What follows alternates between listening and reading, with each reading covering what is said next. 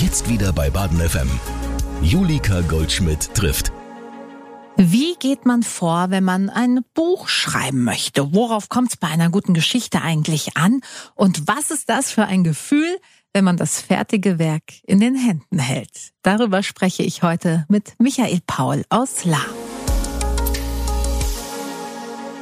Ich freue mich heute sehr über den Besuch von Michael Paul. Und wenn ich da jetzt den Beruf nennen würde und wollen würde, wüsste ich gar nicht, wo ich anfangen soll. Herr Paul, was ist Ihnen die liebste Bezeichnung?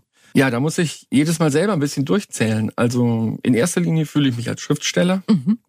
Dann tue ich noch ein bisschen was im Bereich der Unternehmensberatung, wo ich ursprünglich herkomme. Okay.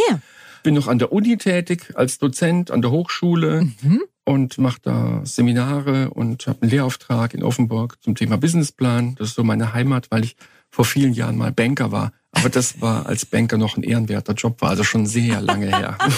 Sie sind von Haus aus Betriebswirt, ne?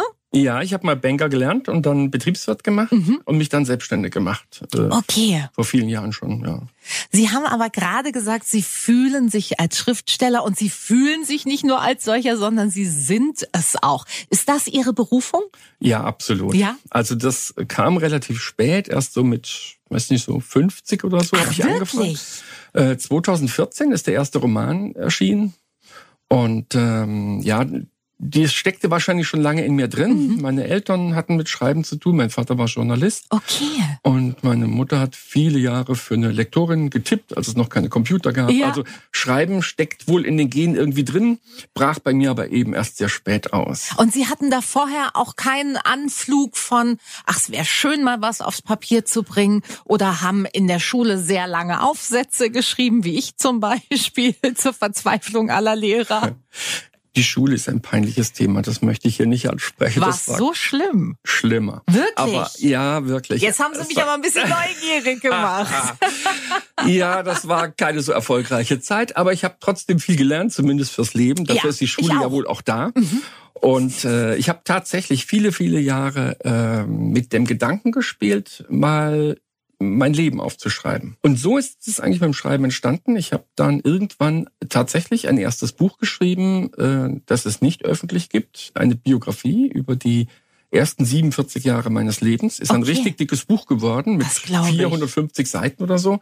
Ich habe jetzt kein mega spektakuläres Leben gehabt, aber es passiert halt dann doch viel, wenn man ja, bei der klar. Geburt anfängt bis zum da, wo man eben ist. Ja, so bin ich dann wirklich ins Schreiben gekommen und als ich dann dieses Buch, das es nur siebenmal gibt, äh, nur für die Familie, Kinder, mhm. Schwester und so, und äh, dann war klar, da war die Leidenschaft echt geweckt. Und dann wusste ich, so, du schreibst weiter. Wenn man das erste Mal das Buch in der Hand hat, das ist so ein Königsgefühl, das ist da unglaublich. Ja. Was ist das Tolle daran? Naja, ein Buch entsteht ja nicht so, ich setze mich jetzt hin und schreibe mal, sondern das ist ja wirklich ein großes Projekt. Ja. Also das bedarf unglaublich viel Vorbereitung. Bei der Biografie ist es natürlich ein bisschen anders. Da sammelt man erstmal, versucht irgendwie einen Zeitstrahl aufzubauen, guckt alle Bilder durch, was habe ich alles erlebt, versucht es irgendwie zu sortieren. Beim Roman ist es noch ein bisschen anders, weil da habe ich erstmal gar nichts, außer vielleicht eine Idee mhm. oder eine Figur oder einen Ort. Mhm.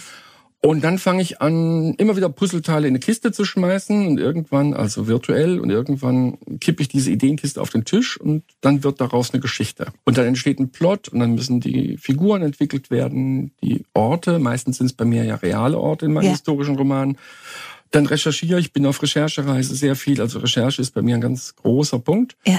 Bevor ich überhaupt mit dem Schreiben anfange, ist oft schon ein Jahr vorbei. Also das mhm. ist äh, deswegen momentan so, die Historischen brauchen so ihre zwei Jahre, bis da einer fertig ist. Wobei die, die Recherche ist toll, ich liebe das auch und ja. ich muss mich dann irgendwann bremsen, dass man nicht noch mehr und noch mehr und noch mehr wissen will. Da kann man wahrscheinlich gar nicht genug recherchieren oder so, dass es ähm, zu viel wäre. Nee, eigentlich nicht. Mhm. Aber irgendwann muss ich sagen, so jetzt hast du genug fürs Schreiben, jetzt fang mal an. Mhm. Sonst wird das nichts. Und dann ziehe ich mich zurück zum Schreiben, meistens in ein Kloster, wo ich dann mal ein, zwei Wochen in Ruhe wirklich voll nur schreibe. Ja, das kann ich, kann zwar zu Hause und im Café und im, im Zug kann ich gut schreiben, okay. komischerweise, wenn ich mal unterwegs bin. Aber im Kloster ist halt so eine Käseglocke über einem drüber. Ja. Das ist so eine Welt für sich, totale Ruhe, totale Konzentration, Ablenkung. keine Ablenkung, mhm. kein Fernseher auf dem Zimmer, gar nichts.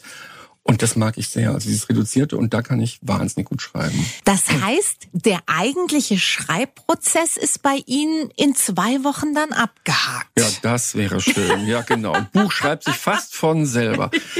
Nein, also ähm, ich nehme jetzt mal ein Beispiel. Der letzte Roman jetzt, der jetzt rauskommt, hat 470 Seiten ungefähr. Mhm, das ist ein dickes Buch. Das ist für einen historischen noch nicht mal so wahnsinnig ja, das dick. Stimmt, ja, also ja. die dürfen ja ein bisschen dicker sein, weil man mhm. doch mehr zeitlichen Hintergrund und sowas auch mit drin hat. Ja.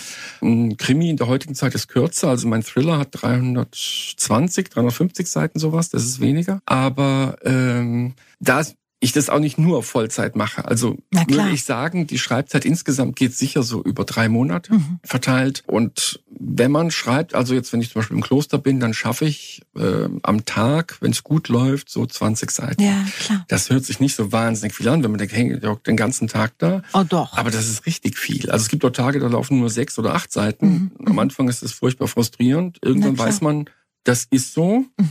Es gibt mal gute und mal schlechte Tage. Irgendwann ist man so im Flow drin, dann rattert's nur so ja. raus und dann gibt's einen Tag. Halt, ne? Ja, das hängt auch von der Szene ab, von der Figur ja. vielleicht, von vielen Parametern, weiß gar nicht. Und dann geht's richtig gut. Und das kann man sich dann hochrechnen, wie viele Tage das allein sind, mhm. bis man das mal hat. Und dann geht's ja an die Überarbeitung und nochmal Überarbeitung und Testleser und Lektorat. Und also den Text hat man ja irgendwann so oft durchgearbeitet, bis er einem wirklich zum Hals rauskommt, ja, schon fast, bevor er überhaupt mal zwischen die Buchdeckel kommt. Lesen Sie das fertige Produkt dann trotzdem nochmal? Also ich habe mir tatsächlich vor kurzem vorgenommen, meinen ersten Roman Wimmerholz, das war der 2014, den will ich demnächst nochmal lesen. Und wahrscheinlich mhm. werde ich vollkommen begeistert sein, was für eine tolle Geschichte das ist. Also ich liebe die immer noch. Ich mache bei Lesungen ja immer noch, auch mit dem Buch manchmal was. Und das ist einfach eine tolle Geschichte geworden. Und das finde ich ganz toll, weil viele Autoren sagen, ach, das Erstlingswerk, das kannst du nicht mehr lesen. Mhm. Äh, jetzt bin ich toll. Aber die ersten waren ja so, das ist bei mir gar nicht so. Also ich liebe die immer noch total. Und äh, ja, ich lese immer wieder mal rein, tatsächlich auch. Ja. Wie schön. Und was denken Sie dann? Also sind Sie stolz oder mit welchen Gefühlen lesen Sie Ihr eigenes Buch? Wir sind ja hier unter uns. Ich könnte, Im Moment sind wir unter uns, ja. Ich könnte platzen vor Stolz manchmal. Ja, es ist ein tolles Gefühl. Also es ist wirklich äh, fürs Selbstwertgefühl was Tolles, wenn man mhm. das Buch in Hand hat. Vor allem, wenn man dann natürlich auch das Feedback der Leser kriegt. Na klar. Genauso ist es, äh, wenn die Lektorin sagt, das hatte ich jetzt bei dem Roman, wo die sagte, du, da ist was drin, das geht gar nicht, das musst du komplett umschreiben. Und ich fand das so toll. Und dann, oh, schlimm. Das sticht ins Kill Herz. Your darlings, ja, das ist, sagen ja, wir ja, im Radio immer. Das sagen wir beim Schreiben auch. Und ich tue das auch manchmal. Ich bin nicht immer ganz nett zu meinen Protagonisten. Okay. Leser von mir wissen das schon.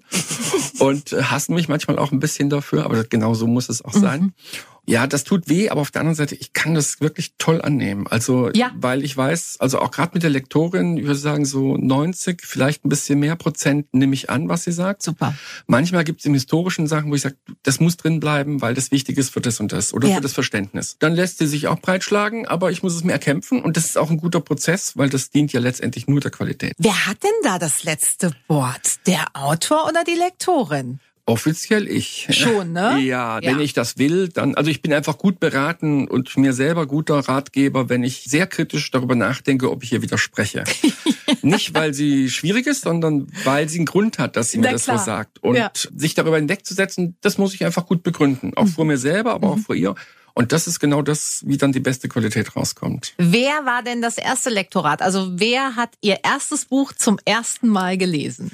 Das war meine Frau. Das habe ich mir fast gedacht. Ja, die muss da leider durch und das macht sie auch gerne, auch wenn ihre Zeit sehr knapp ist, weil die auch selbstständig ist. Okay.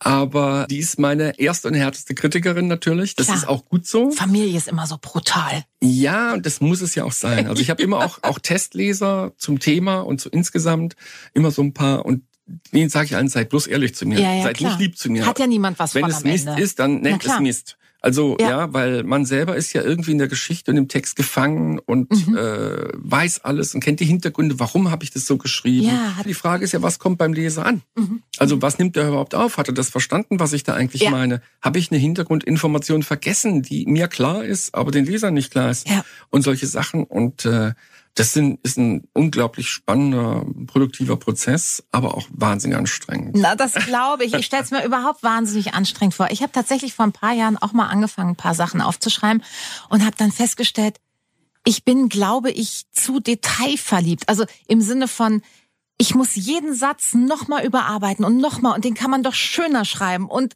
noch gewählter ausdrücken und, und, und. Kommt man da irgendwann drüber hinweg? Weil sonst kommt man ja überhaupt nicht voran. Ich sag's ungern. Nein. Nein. Ich hab's befürchtet. also man muss natürlich irgendwann Knopf drauf machen. Also es Ja. ist ja wirklich so, auch beim Überarbeiten, man hat immer das Gefühl, es geht ja noch was besser. Und Eben. irgendwann muss man sagen, so stopp, jetzt steht's. Mhm. Mhm. Und das ist schon der erste Punkt, wenn ich sage, so, jetzt gebe ich es ins Lektorat. Und Ja. dann überarbeite ich noch, was aus dem Lektorat zurückkommt und dann ist es das auch. Ja. Weil sonst wird man nie fertig. Und diese Selbstzweifel, ist es gut genug? Habe ich da jetzt einen Bestseller oder den letzten Schrott geschrieben? Das gehört zum Schriftstellersein dazu. Ja. Also, und das, das ist so wie das Lampenfieber beim, beim Schauspieler. Ja.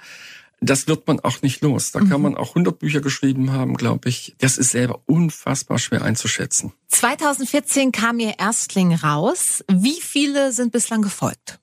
Ja, ich habe 2014 kam Wimmerholz, dann habe ich 2017 kam mein bisher erfolgreichstes Buch, Das Haus der Bücher. Mhm. Da geht es um die Bücherverbrennung 33 in Königsberg. Und dann habe ich äh, angefangen eine Thrillerreihe, die in der heutigen Zeit spielt, mit Tabun. Äh, das kam 2019. Und jetzt Ende des Monats kommt der neue Roman, der heißt Versteckt im Schwarzwald. Das heißt, Sie sind jetzt schon wieder in einer sehr aufgeregten Phase. Ja, ich warte sehr aufgeregt auf die Bücher, bis die Druckerei mir die schickt, weil es schon viele Vorbestellungen gibt und so. Die warten Toll. alle schon. Das Wie ist schön. ein super Gefühl. Und gleichzeitig bin ich gedanklich natürlich schon ins, in den zwei nächsten Projekten drin. Also das ist so, weil ja so ein Buchprojekt so lange geht, überschneidet Mhm. Na sich klar. das immer. Also ich bin schon in Recherchen für den übernächsten Roman praktisch drin. Wir machen noch ein, ein Theaterstück, haben jetzt gerade einen Plot für den nächsten Thriller, also für den Nachfolger Von- Fall gemacht okay. am Wochenende ähm, mit einer Co-Autorin. Und äh, ja, also von daher überschneidet sich die Projekte immer so ein bisschen, weil die halt lange laufen. Das ist ja nichts, was eben in zwei, drei Monaten erledigt ist. Ihre Frau, hat die auch noch was von Ihnen, Herr Paul? Also da die sehr intensiv auch selbstständig ist, äh, sehen wir uns ab und zu. Und dann ist Äh, dann ist auch schön. äh, aber äh, ja, das war tatsächlich am Anfang, als ich das erste Buch geschrieben habe, war das komisch. Das also ich. für meine Frau, meine Kinder, die waren da zwar schon so aus dem Haus, aber für die war das total schrecklich, dass ich mich da plötzlich so in mein Zimmerchen zurückziehe Mhm. und äh, und ich habe es gar nicht verstanden. Hab gesagt, was regen die sich denn auf? Ich sitze doch nur in meinem Büro und Mhm. will doch gar nichts von ich nerv die doch gar nicht. Ich bin doch einfach nur am Arbeiten. ja. Und es war für uns beide schon ein Prozess über eine längere Zeit, das gegenseitig zu verstehen. Mhm. Ja. Was stört die? Was ist für mich wichtig? Andersrum auch. ja, klar. Mittlerweile klappt es super. Also im zweiten Buch war es dann schon gut. Mhm. Aber beim ersten war es tatsächlich im Prozess. Also Partner von einem Schriftsteller oder einer Schriftstellerin zu sein, erfordert auch viel Verständnis und Geduld und Ich kann mir vorstellen, eben das beschränkt sich ja eben nicht auf die Zeit im eigenen Kämmerlein, sondern Sie werden ja wahrscheinlich immer so ein bisschen umtrieben sein von dem, was bei Ihren Figuren los ist oder los sein könnte. Wie könnte man den Plot doch noch mal umdrehen und so weiter und so fort. Also da sitzt man bestimmt doch auch mal beim Abendessen und ist nicht ganz bei der Sache, oder? Das kann manchmal passieren. Also es gibt so Phasen, äh, wo ich tatsächlich natürlich mit meinen Figuren eng befreundet bin Na und klar. Mhm. im Dialog und dann fällt mir was ein und dann spritze ich schon mal am Essenstisch auf. "Ah, Das muss ich sofort aufschreiben. Ja, Weil ja. eine Idee kann nach zehn Sekunden schon wieder weg sein oder ein toller Satz. Ja. Und dann ist er weg und es tut so weh, weil der fällt am hinterher nie wieder ein. Ja. Den muss furchtbar. man sofort aufschreiben. Verstehe. Gut, aber Sie haben sich eingegroovt. Es ist jetzt auch schon ein bisschen Zeit und das ein oder andere Buch ins Land gegangen. Lassen Sie uns über das sprechen, das da kommt. Was ist das für ein Buch? Das heißt, Versteckt im Schwarzwald. Es ist ein historischer Roman, also mein dritter nach Wimmerholz und das Haus Mhm. der Bücher. Versteckt im Schwarzwald spielt tatsächlich vor der Haustür. Die ersten zwei hatten mehr einen Bezug zu Ostpreußen und zu Schweden und jetzt wollte ich mal was im Schwarzwald machen. Ja. Und äh, habe dann auf einer Motorradfahrt am Wochenende ein unglaublich tolles Gebäude in Nordrach entdeckt, Mhm. das dann wirklich über dem ganzen Ort äh, in der Ortenau äh, thront fast schon. Und äh, habe mir das angeguckt und man ist ja immer so auf der Suche und nimmt sowas einfach auf und sagt, oh, das ist toll, da könnte eine Geschichte drin stecken. Und dann habe ich da recherchiert hinterher, habe Fotos gemacht, recherchiert und bin dann drauf gestoßen, dass dort also ein SS-Lebensbornheim war in den 40er Jahren. Also und das war so ein Kinderheim der SS, der, in der die die Rassenideologie von Himmler umgesetzt haben. Eines von 27 Heimen in der ganzen Zeit. Und da der Nationalsozialismus und die erste Hälfte des letzten Jahrhunderts so mein Thema bei den historischen Romanen ist, war ich natürlich dann angefixt. Das ist Ja. so wie ein Trüffel äh, ausgegraben zu haben. Ja. Und dann bin ich der Geschichte hinterher. Mhm. Und da beginnt jetzt auch mein Roman. Also das sind alles reale Ach, Spielorte. Wahnsinn. und äh, da viel recherchiert. Und äh, der zweite Spielort dann, es verbindet sich dann über eine Protagonistin, die Marie, die ist äh, Schwester in diesem Kinderheim und kriegt ein, ein Kind anvertraut, Alma, die es ein Geheimnis in sich trägt, das mhm. ich natürlich nicht verraten Nein. werde. Und ähm, gleichzeitig gibt es, äh, wie es damals in dieser Region viel gab, einen äh, polnischen Zwangsarbeiter, den Pavel. Und äh, so ein bisschen Liebe spielt auch mit, aber nicht so richtig, weil die Zeiten viel zu dramatisch sind mhm. und äh, so von allem etwas, was man als Leser gerne durch einen Roman miterlebt. Und die Geschichte führt am Ende nach, nach Triberg. Mhm. Denn was äh, viele gar nicht wissen und was ich vorher auch nicht wusste, ist, dass im Winter 44 äh, Heinrich Himmler sechs Wochen sein Hauptquartier hier im Schwarzwald in Triberg hatte. Okay. Da stand sein Sonderzug im Triberger Bahnhof. Und von dort aus sollte er hier den, die Westfront organisieren, was damals schon eigentlich äh, aussichtslos war. Aber der Zug war dort perfekt zu schützen und zu verstecken. Wahrscheinlich kann man dort einen Zug verstecken wie nirgends anders mhm. so gut, mhm. weil der Bahnhof direkt an einer Felswand liegt und vorne und hinten ein großer Tunnel. Ah, ja. Das heißt, bis die Flieger irgendwie kamen, die mhm. Feindlichen, waren die längst gewarnt, haben den Zug in den Tunnel verschoben und dann war er weg. Also der war unangreifbar dort. Mhm. Und äh, ja, und da gibt's das große Finale. Wo kann man sie denn überall erleben hier bei uns in der Region? Ja, also ich werde sicherlich im Laufe des Jahres durch den ganzen Schwarzwald touren, weil ja der Roman auch im Schwarzwald spielt, ist das natürlich die erste Region, die ich mhm. bespaßen will damit. Und äh, die ersten Premierelesungen sind am 5. April in Lahr, mhm. im Saal vom Alten Rathaus abends. Dann ähm, zwei Tage später bin ich in Nordrach und einen Tag später nochmal am Freitag dann in Triberg im Schwarzwaldmuseum. Das sind die drei Premierlesungen. Also dort, wo der Roman auch spielt, genau. tatsächlich. Genau. Also La, weil ich von dort komme. Ja. Das ist traditionell immer die erste Lesung. Und dann natürlich die beiden Hauptspielorte. Genau. Toll. Mhm. Die Orte, die beschrieben werden, die sind real. Die Handlung ist aber frei erfunden. Also es ist immer ein Mix aus mhm. historischer, äh, aus historischen Begebenheiten, die es tatsächlich gegeben hat. Die arbeite ich dort ein. Äh, und der Rest ist fiktiv. Warum haben Sie sich im wahrsten Sinne des Wortes diesem dunklen Kapitel der deutschen Geschichte verschrieben? Das werde ich so oft gefragt. Ja. Und äh, ich habe noch immer nicht die perfekte Antwort. Also ich kann nur sagen, dass ich schon als kleiner Bub hier bei meinem, äh, bei meinen Großeltern immer wieder Bücher gewälzt habe, die Bilder vom Zweiten Weltkrieg hatten. Mhm. Also und das hat auf mich irgendeine Faszination, ein Interesse äh, mhm. geweckt. Ich, also jetzt nicht so militärisch oder, ja, ja. oder so gar nicht, sondern so was ist dahinter? Was haben die Männer erlebt? Mein Opa war äh, ist in Königsberg in russische Gefangenschaft geraten, mhm. war ein einfacher Schreibstubensoldat, Gott sei Dank nur, aber das hat mich immer beschäftigt und er hat nie darüber erzählt, was mhm. ja die meisten nicht ja. haben. Auch mein Vater konnte mir, solange er noch gelebt hat, nie irgendwas darüber erzählen.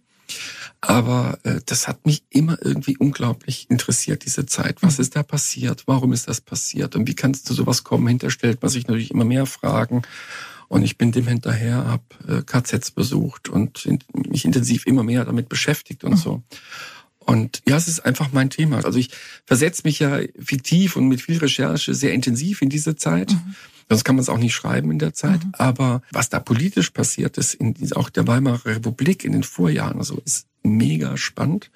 Interessant ist auch die Wiege unserer Demokratie heute. Ja. Und, äh, wir haben viel davon gelernt und vieles ähm, gut und besser gemacht, wie es damals war. Und wenn man auch die Auseinandersetzung jetzt auf den Straßen sieht oder im Parlament mit den Rechten und so weiter, ja. dann findet man viele Parallelen, also nicht nur auf erschreckende Weise, sondern auch, wie man damit umgehen kann mhm. und umgehen sollte, weil die Zeiten damals waren noch wesentlich politischer, wesentlich brutaler. Da ging alles auf die Straße, Linke wie Rechte, Kommunisten mhm. und Nazis und alles, was dazwischen war. Extrem unruhige Zeiten. Dagegen ist es heute noch ziemlich friedlich. Mhm. Aber äh, man kann viel davon lernen auch. Mhm. Und das ist so ein bisschen was, was ich in meinen Büchern natürlich auch mit transportieren will. Ich mache auch Lesungen in Schulen. Okay. Und äh, das ist mir immer ganz wichtig. Ich mache Vorträge über meine Reise nach Auschwitz, aber ich mache auch Lesungen, gerade aus der Bücher. Ähm, Bücherverbrennung ist ein Thema, was für Schüler richtig spannend ist. Mhm. Und dazu haben wir jetzt eben auch erscheint dieses Jahr noch ein Theaterstück für Schul-AGs. Sie sind ja ein Hansdampf in allen Gassen. Das sagt man manchmal so, ja. Also, tatsächlich, dieses Jahr habe ich unfassbar viel zu tun und das hängt, glaube ich, ein bisschen mit diesem blöden Corona zusammen. Äh, ich habe die letzten zwei Jahre keine Lesung gemacht. Mhm. Ähm, was mir sehr fehlt. Ich habe früher, äh, also in den Jahren zuvor, große Lesereisen durch ganz Deutschland gemacht und das fehlt mir sehr. Der Kontakt zu den Lesern ist weg. Also klar, der hält sich über Facebook und über ja. dies und jenes, alles gut, aber die Lesung fehlen mir natürlich schon. Mhm. Und ähm, das geht jetzt wieder los im April. Mit dem neuen Buch. Dann. Mit dem neuen Buch. Und äh, da mache ich eben auch Vorträge in Schulen. Und da geht es mir eben darum, das Thema auch den Jungen wieder nahezubringen. Weil ich sage mal, mein klassischer Leserkreis sind Frauen, so ab 30, 35, mhm. vielleicht auch 40 plus. Das sind ja. die typischen Buchleser, das sind die, auch die typischen Buchkäufer. Ja. Mhm. Und in den Schulen freue ich mich, dass man den Jungen wieder ein bisschen, natürlich damit Entertainment auch in der Lesung äh, an so ein Thema heranführen kann. Mhm. Finde ich total wichtig, weil äh, klar, wir sagen immer gegen das Vergessen und es darf nie wieder und so weiter. Das sind alles so Floskeln, die schnell gesagt sind. Und dann hören wir, 60 Prozent der Jugendlichen heute äh, können mit dem Begriff Auschwitz nichts mehr anfangen. Ja. Und das erschreckt uns natürlich unfassbar und ja. lässt uns entsetzt zurück. Auf der anderen Seite, und dagegen versuche ich auch was zu tun, aber auf der anderen Seite ist für die das natürlich unfassbar weit weg. Mhm. Also ich bin jetzt 58, ich habe meine Jugend in Köln verbracht. Ich kenne noch die ausgebombten Fassaden, die da ja. in den 70er Jahren noch standen, die vielen alten Männer, denen ein Bein oder ein Arm fehlt oder sowas. Ja. Äh, ich wusste, mein Großvater war im Krieg und so weiter. Also die Zeitzeugen fehlen ja irgendwann schlicht auch. Die gehen ne? mir jetzt auch verloren. Das war ja, für den neuen Roman schon schwierig und es wird für die nächsten fast schon unmöglich. Mhm bin gerade in der Recherche, wo ich Gottlob eine 87-Jährige habe, die ich in Amerika per Video schon ein paar Mal interviewen konnte. Ja. Das ist ein großartiger Moment. Der Zeitzeugen ist mit das Tollste in der ja, Recherche. Na klar. Aber die sind natürlich äh, irgendwann weg. Aus, das wird jetzt ganz schwierig und können ja. mir kaum noch was erzählen, weil sie zu alt sind. Und das geht jetzt gerade verloren. Ja. Mhm. Und dann ist es für die Schüler aber weit weg. Das ist Geschichtsbuch. Also ja, ja ich meine, für meine Tochter und meinen Sohn, die sind 90, 92 geboren, ist die Deutsche Wiedervereinigung schon Geschichtsbuch. Na klar. Und für uns war das irgendwie gefühlt gestern gestern. Ja. Und es muss einem immer bewusst sein, dass ja. es für die noch einen Schritt weiter weg ist. Ja. Und irgendwann wird sich das auch in einer gewissen Weise auflösen und im Geschichtsbuch verschwinden. Wir trauern ja heute nicht, auch nicht mehr wirklich um die Toten des Dreißigjährigen Krieges. Mhm. Also irgendwann ist es, das ist ein normaler Prozess wahrscheinlich auch. Ja.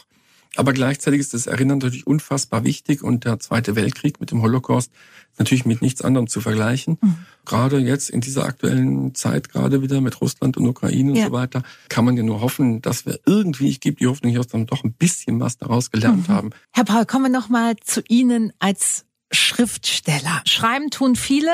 Wann haben Sie gemerkt oder gesagt oder gespiegelt bekommen, das ist gut, was Sie machen?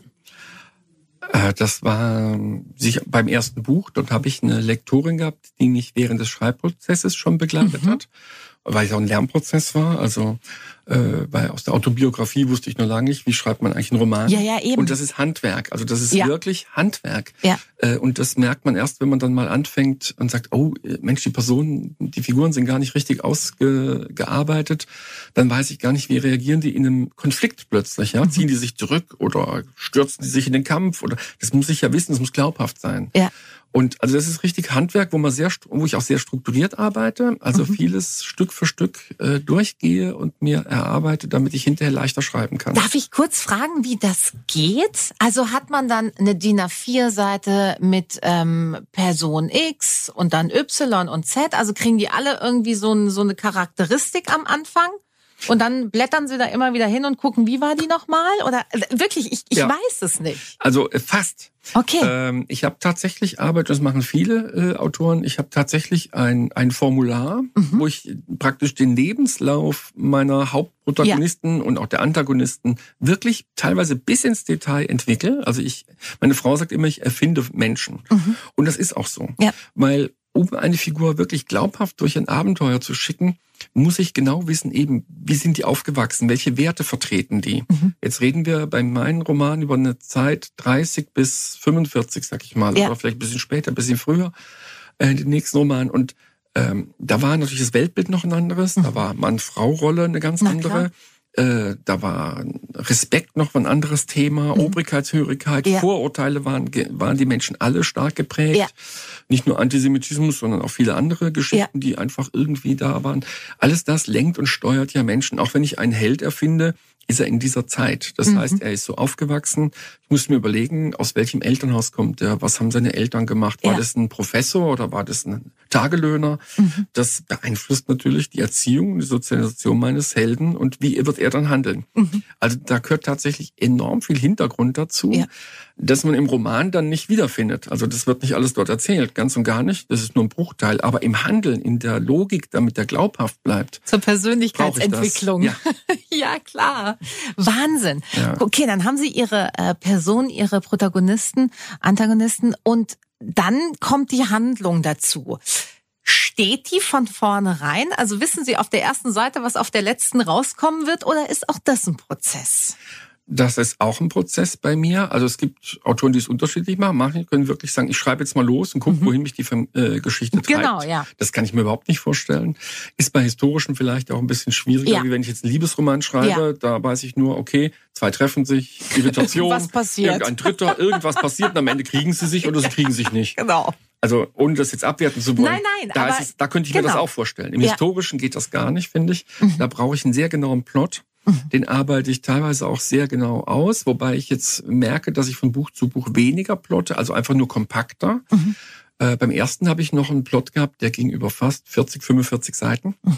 War wirklich, da ist dann schon jedes Kapitel und jede Szene schon in der Handlung beschrieben. Wahnsinn, ja. Und wenn ich dann schreibe, liegt es wirklich wie mein Leitfaden neben mir und dann schreibe ich Szene für Szene dann ins Reine und ins Saubere. Ah, okay, Sie formulieren es quasi nur noch aus. Ja, und, und dann äh, ja. wird ausgeschmückt und die Dialoge ja. passieren. Ja. Also das ist im Plot natürlich nicht drin. Da steht nur nackte Handlung. Das ist das Drehbuch für den Film sozusagen. Und an dem arbeite ich mich dann ab. Das kann aber trotzdem sein, ich habe dann immer noch gestalterische Freiheit. Also ich habe in den Plots in der Regel noch Figuren drin, die im Roman nicht mehr ankommen, weil ich merke, die brauche ich gar nicht. Okay. Es kann auch was Neues dazukommen. Mhm. Ich kann auch mal noch einen Umweg in der Geschichte gehen, weil ich mhm. noch eine gute Idee kriege. Das darf und muss auch alles sein. Das ist dann, Aber wenn Sie ich, beim Ambrotisch aufspringen. Zum Beispiel sowas, ja.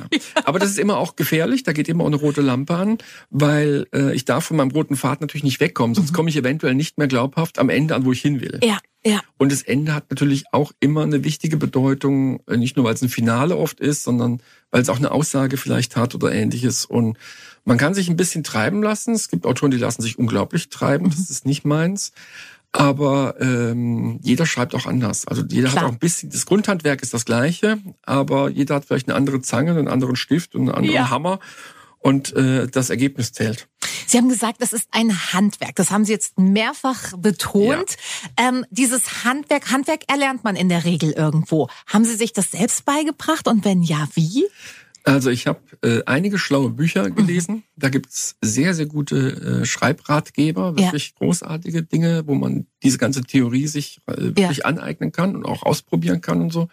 Ich habe dann eben beim ersten Buch mit einer Lektorin zusammengearbeitet, die mich schon als Coach praktisch begleitet ja. hat. Und daraus ähm, habe ich das verinnerlicht. Mhm. Und heute gebe ich selber Schreibkurse und gebe das Wissen auch noch auch weiter. Noch. Ach, das hatte ich das nicht gesagt? Nein. nee, hatten Sie nicht gesagt. Das haben Sie in der langen Liste Ihrer Berufe und Tätigkeiten vergessen. Ja, genau. Ähm, also, nein, das macht doch Spaß, weil doch viele Leute Interesse dran haben. Und ja. die sagen mir dann auch, ah, ich habe mir vorher gar nicht vorstellen können, was da alles wichtig ist. Also ja. wie funktioniert ein Dialog? Wie funktioniert eine, ein Spannungsbogen, damit mhm. die Leute wirklich nicht irgendwann einschlafen, sondern wirklich so nächste Seite. Page-Turner. Page-Turner, ja. genau. Das ist das Stichwort äh, wie baue ich einen Spannungsbogen auf? Also wie baue ich Dialoge auf? Wie funktionieren die? Was ist mit Rückblenden? Äh, wie entwickle ich Figuren? Mhm. Und, so weiter. Also gibt es ganz viele Fragen, die man intensiv bearbeiten kann und muss mhm. und das auch wissen sollte, sonst geht eine Geschichte schief, sonst bleibt es beim Schulaufsatz gefühlt. Ja, also. ja, Eben, genau. Also schreiben, da versuchen sich sicherlich viele Menschen. Verlegt wird auch einiges, aber sicherlich nicht der Großteil der geschriebenen Bücher. Wie sind Sie da vorgegangen? Also als ich das erste Buch geschrieben habe, damals Wimmerholz, habe ich äh, ja von dem ganzen Verlagswesen und so wenig, äh, mhm. ich kannte die Branche ja nicht wirklich. Ja. Als Unternehmensberater hilft mir analytisch zu denken, mich in Branchen reinzudenken ja. und so weiter. Das ist sicherlich ein Vorteil, den ich da habe im, im Einarbeiten in sowas. Aber ich bin auch zweimal auf die Frankfurter Buchmesse, habe mich dort jeweils drei Tage umgetan, mir mhm. genau angeguckt, mit ganz vielen Leuten geredet, äh, geguckt, was gibt's für Möglichkeiten, was kann man tun. Damals kam so dieses Thema Self-Publishing auf. Mhm. Und dann habe ich gesagt, naja, du bist jetzt 50, hast einen historischen Roman geschrieben, auch noch über die Nazi-Zeit. Da werden dir die Verlage ja sagen, Mensch, endlich hat mal einer was da geschrieben. Großartig, dich nehmen wir sofort. Und ähm, genau, so Das ist schon ein Gedanke, der drängt sich ehrlich gesagt auf. Auf ja, jeden es, Fall. Es, es ist nicht das erste Buch, das zum Thema geschrieben wurde. So ist es. Und Ja. dann war es ein Erstlingswerk und das kann man auch nicht einschätzen. Und dann habe Na ja, ich, äh, dann bin ich natürlich Unternehmer genug, dass ich sage, diese Ochsentour über die Verlage, das machst du gar Mhm. Und habe dann nach dem ersten Buch zum zweiten Buch dann auch einen eigenen Verlag gegründet, in dem ich meine Bücher alle rausbringe. Ah. Das heißt, ich bin auch mein eigener Verleger, das gehört auch noch auf die Liste. Das reine Self-Publishing äh, war mir ein bisschen zu wenig. Mhm. Es ist so eine Mischform. Ich bin so Zwischenverlag und äh, Mhm. Self-Publisher, weil ich auch äh, jetzt stark orientiert bin Richtung Buchhandel, also wirklich die klassische Verlagsschiene eigentlich auch im Ja. Vertrieb gehe. Und dann natürlich die Lesungen und Direktmarketing und alles, was dazugehört. Aber ich mache alles von A bis Z. Also ich mache das Cover mit meiner Grafikerin, ich Wahnsinn. organisiere den Textsatz, ich mache den Druck selber. Ich bezahle auch alles vorher selber, Mhm. weil ich keinen anderen Verlag habe. Das heißt also, jedes Buch ist äh, auch eine gute Investition, bevor es dann wirklich in Händen ist. Ei. Das sind ein paar tausend Euro investiert. Ja klar, mit was für einer Auflage gehen Sie dann raus? Also Auflage in dem Sinne kann ich gar nicht sagen, weil das flexibel heute ist. Die Okay. Bücher werden heute nicht mehr in Großauflagen auf Riesenmaschinen gedruckt, Mhm. sondern ich habe jetzt für die erste Welle mal, ich glaube, drei oder 400 Bücher bestellt. Ja. Das reicht mir so für den Anfang. Und Ja. sobald ich merke, ah, die sind jetzt weg und geht ganz schnell vielleicht, Mhm. dann kann ich sofort aber nachdrucken und habe nach zwei Wochen schon die nächsten Bücher wieder. Verstehe. Also deswegen muss ich mir jetzt auch keine Riesenauflage mit 5000 Büchern in den Keller Ja. legen Ja. und hoffen, dass ich die irgendwann alle in meinem Leben verkauft kriege und mich bis dahin durchhungern, sondern man kann das besser streuen. Also das Ja. ist heute mit den modernen Drucktechniken und so weiter tatsächlich ein großer Vorteil. Wenn ich jetzt einen Michael Paul lesen möchte, egal welchen, wo kriege ich den? Gehe ich jetzt zum Buchhandel meines Vertrauens? Gehe ich auf Ihre Internetseite? Muss ich warten, bis Sie irgendwo lesen? Alles ist denkbar, alles ist möglich. Also am liebsten ist mir, wenn man sie direkt natürlich bei mir bestellt, Mhm. auf meiner Webseite Mhm. www.michael-paul.eu. Mhm. Dann gibt's das Buch auch mit Signatur oder Aha. sogar Widmung, Wow. weil dann kommt es direkt von mir. Ja, Man kann es auch online kaufen bei den bekannten, allbekannten äh, Shops. Mhm. Und man kriegt es in jeder Buchhandlung. Da kann es nur sein, dass man beim Buchhändler etwas nachfragen muss, weil Ja. die manchmal nur in ihrem Großhandels, äh, Großhandelsbereich gucken. Mhm. Und da bin ich nicht immer mit dabei. Das heißt, dann muss der Buchhändler manchmal auch ein bisschen eben auf Google oder auf das Verzeichnis lieferbare Bücher gehen. Da findet er mich dann. Aber manche Buchhändler sagen auch, nee, haben wir im System nicht drin, gibt's nicht. Und dann sagt er, ich habe es aber gesehen, dass es Okay. gibt. Also muss man dann ein bisschen gucken. Hartnäckig sein. Ja, und jetzt durch das Thema Schwarzwald werde ich natürlich jetzt die ganzen Schwarzwälder Buchhandlungen auch beackern, dass die alle die Bücher auch haben. Wir haben die Daten gehört, wenn man sie live erleben will. Und wir haben auch gehört, wo man Bücher kaufen kann, wenn man denn möchte. Genau, www.michael-paul.eu. Das war jetzt quasi das Buch, das Sie nochmal in die Kamera gehalten haben. Es tut mir leid, so ist es. Ich bedanke mich für Ihre Zeit und wünsche Ihnen alles Gute. Dankeschön. Julika trifft. Das ist der Talk für Baden.